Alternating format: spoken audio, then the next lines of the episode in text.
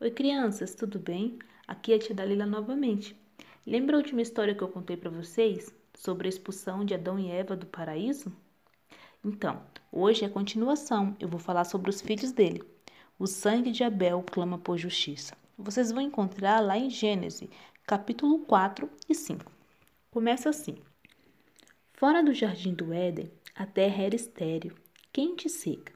Esgotados, sozinhos e angustiados, Adão e Eva vagavam até encontrar um lugar para transformarem lá. Eva falou para Adão: Lembra como Éden era lindo? Se a gente pudesse voltar. Adão respondeu: A culpa por termos sido punidos é nossa, pois desobedecemos a Deus. Mas eu ensinarei os nossos filhos a cumprir os mandamentos do Senhor.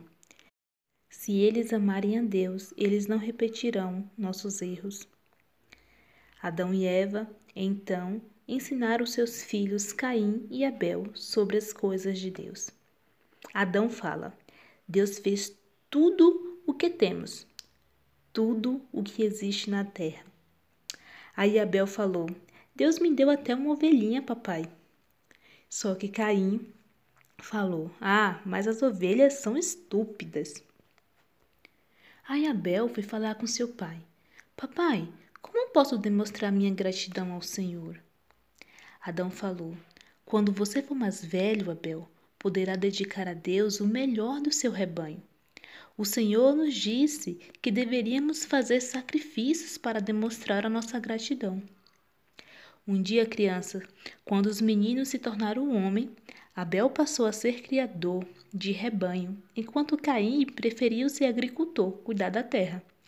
Mas Abel vivia pensando no dia em que poderia oferecer a Deus um sacrifício de gratidão. Ele sonhava com isso.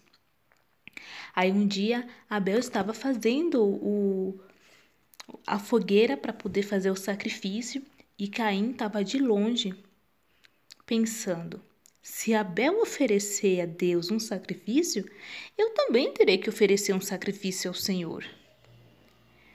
Mas Deus se agradou com a oferta de Abel, que fez um sacrifício de coração aberto.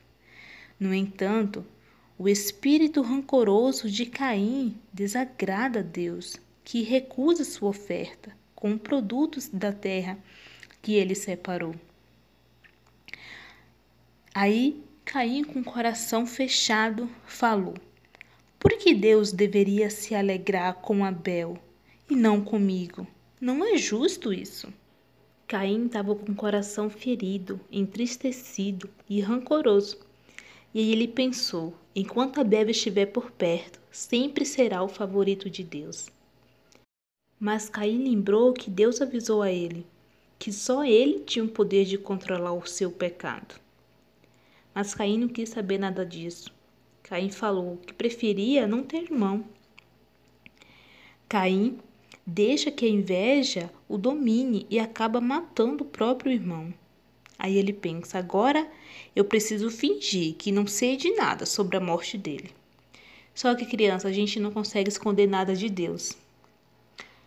Olha os capítulos seguintes. Mas Deus chamou Caim e Caim levou um susto. Deus pergunta: Caim, onde está o seu irmão? Aí ele fala: eu, eu não sei. Deve estar por aí.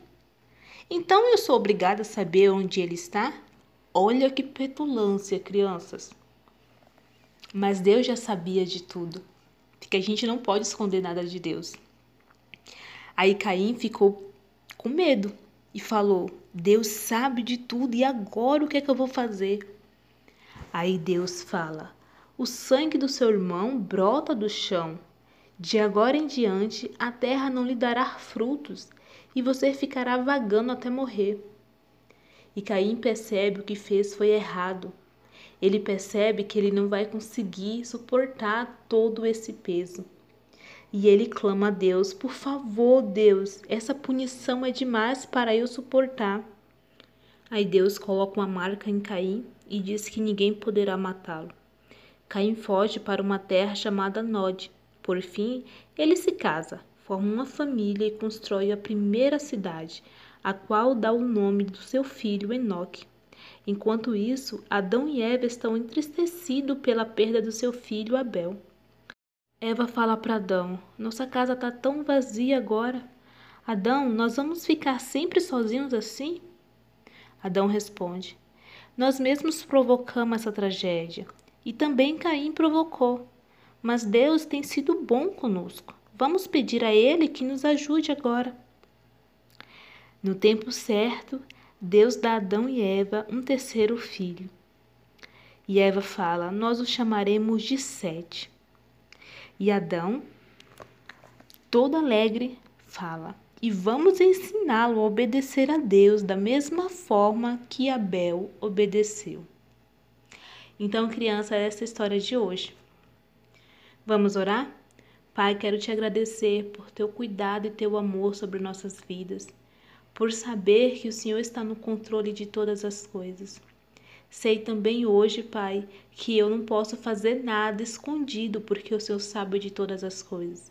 Te agradeço por teu amor sobre a minha família e meus pais.